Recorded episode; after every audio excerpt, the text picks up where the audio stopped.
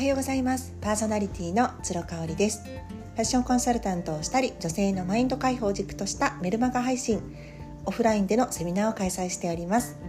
ラ・ローブフルフルというフランスからリモート買い付けをしたアパレルやアクセサリーをオンラインショップにて展開しております。こちらは毎月新月と満月の日に販売となりますのでぜひインスタグラムをご覧ください。昨日はねちょうど新月だったんですよね。昨日の新月は朝早かったんじゃないかなって思いますが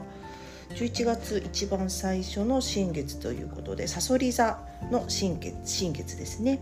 朝の6時15分に新月になりました。そして昨日の夜は20時から新作を販売いたしまして、えー、ともうね完売してしまった商品もあるんですけれどもまだアクセサリーとかねあのニットのヘアターバンとか残ってるものもありますのでよかったらオンラインショップ見てみてください。今日はね秋ドラマが始まりましたね10月から。で、えーと、私ねパラビで見てましてまあ携帯で合間に合間に見てるっていう感じなんですね仕事とか家事の。なのでねテレビの前にやっぱり座って録画をしてするのを見るっていうのがなかなかできなくってね。あのパラビで一気見一気見というかあの毎週見てます。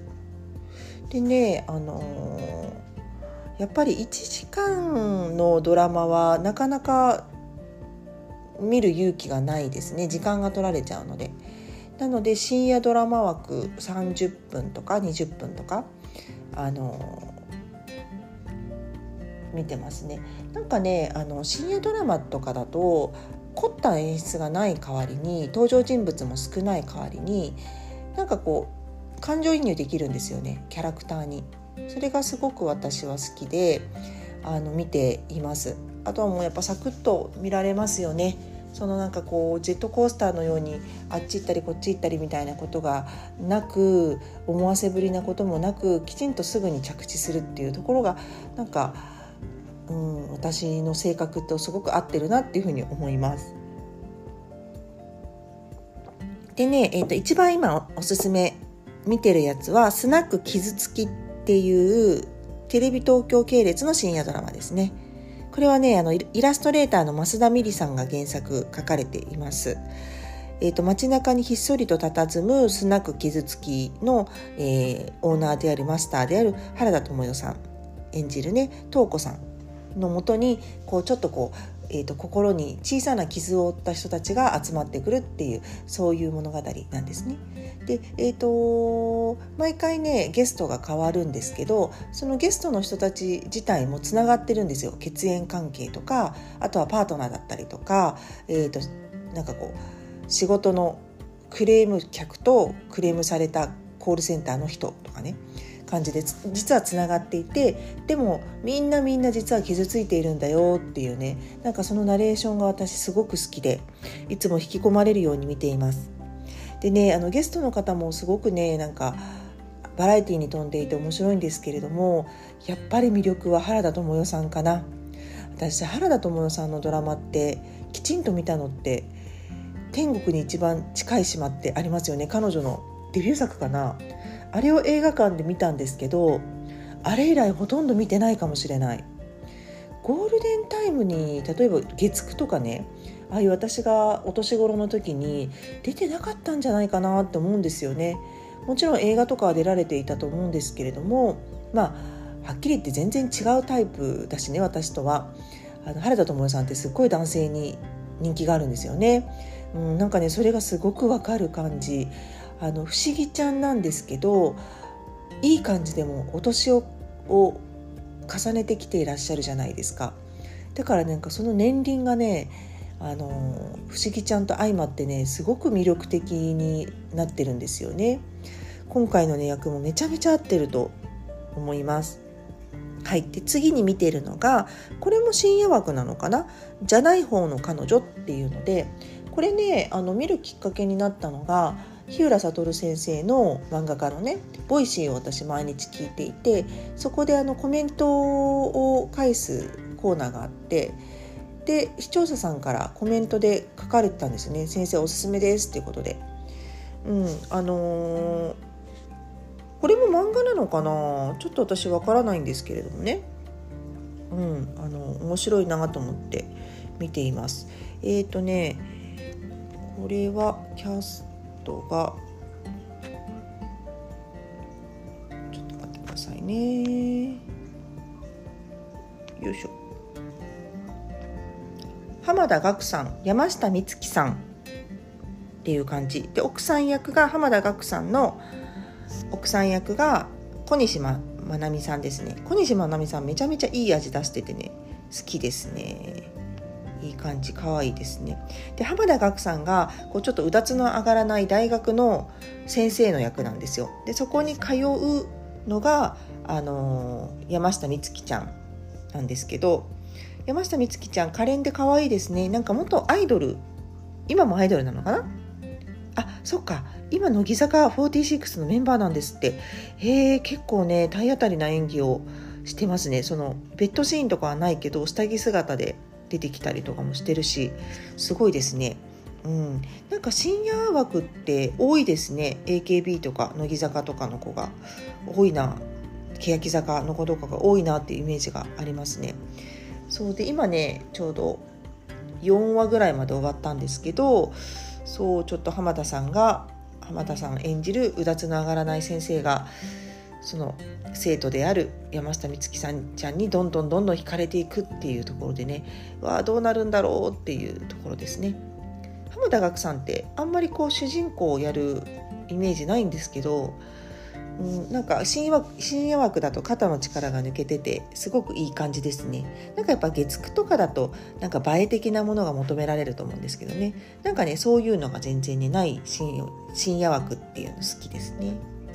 でね、えっ、ー、と、実はね、最近見始めて、これもパラビで一気見しちゃったんですけど、えっ、ー、と、坂口健太郎君と清野奈々ちゃんが出てる婚姻届に判を押しただけですかっていうね、火曜日の夜10時、TBS でやってる。えー、これはね、1時間番組なんで結構長いですね。これを見てます。そうで2人とも私好きで坂口健太郎君が実はめちゃめちゃ好きなんですよね私。でも朝ドラはちょっと見る体力がなくって今回モネは見送っちゃったんですけどああのー、この夜のドラマだったら見ようって思ってね見ました。もうね私シグナルが大好きでねシグナルの坂口健太郎君の役におーってきちゃってね。でも今回全然違います。なんかこう冷徹な感じのエリートサラリーマン。ハイスペックだけどなんか女性に対してこう冷たいみたいなね。そういう感じなんですよね。で実は兄嫁のことをずっと慕っていて、まあ、兄嫁は自分の同級生なんですけどね。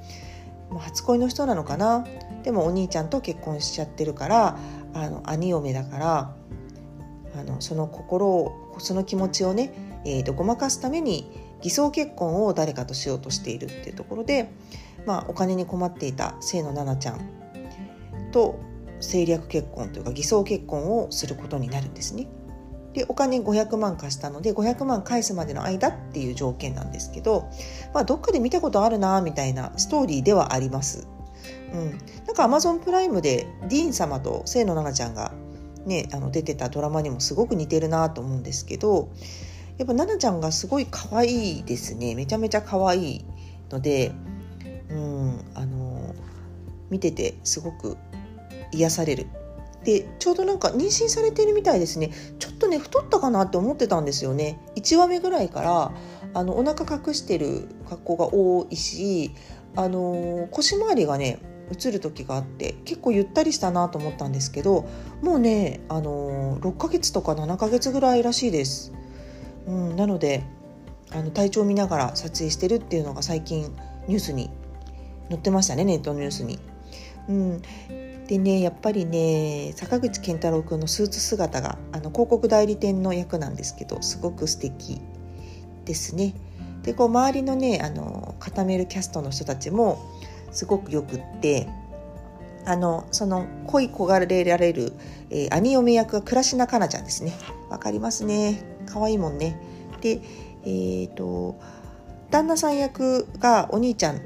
役の人が前野智也さんかな。私この方朝ドラで初めて知ってすごく好きなんですけどぴったりだね。似てないけどね。あの坂口健太郎君と兄弟役なんですが全然似てないっていうとこがすごくまたいいかなと。でねあの清野奈々ちゃんがウェブデザイナーなんですけどそこの会社の社長さんが田辺誠一さんなんですね。森田デザインっていうところ。森田さん社長を演じてます。すごいいいですね。田辺さんもすごく好きな感じ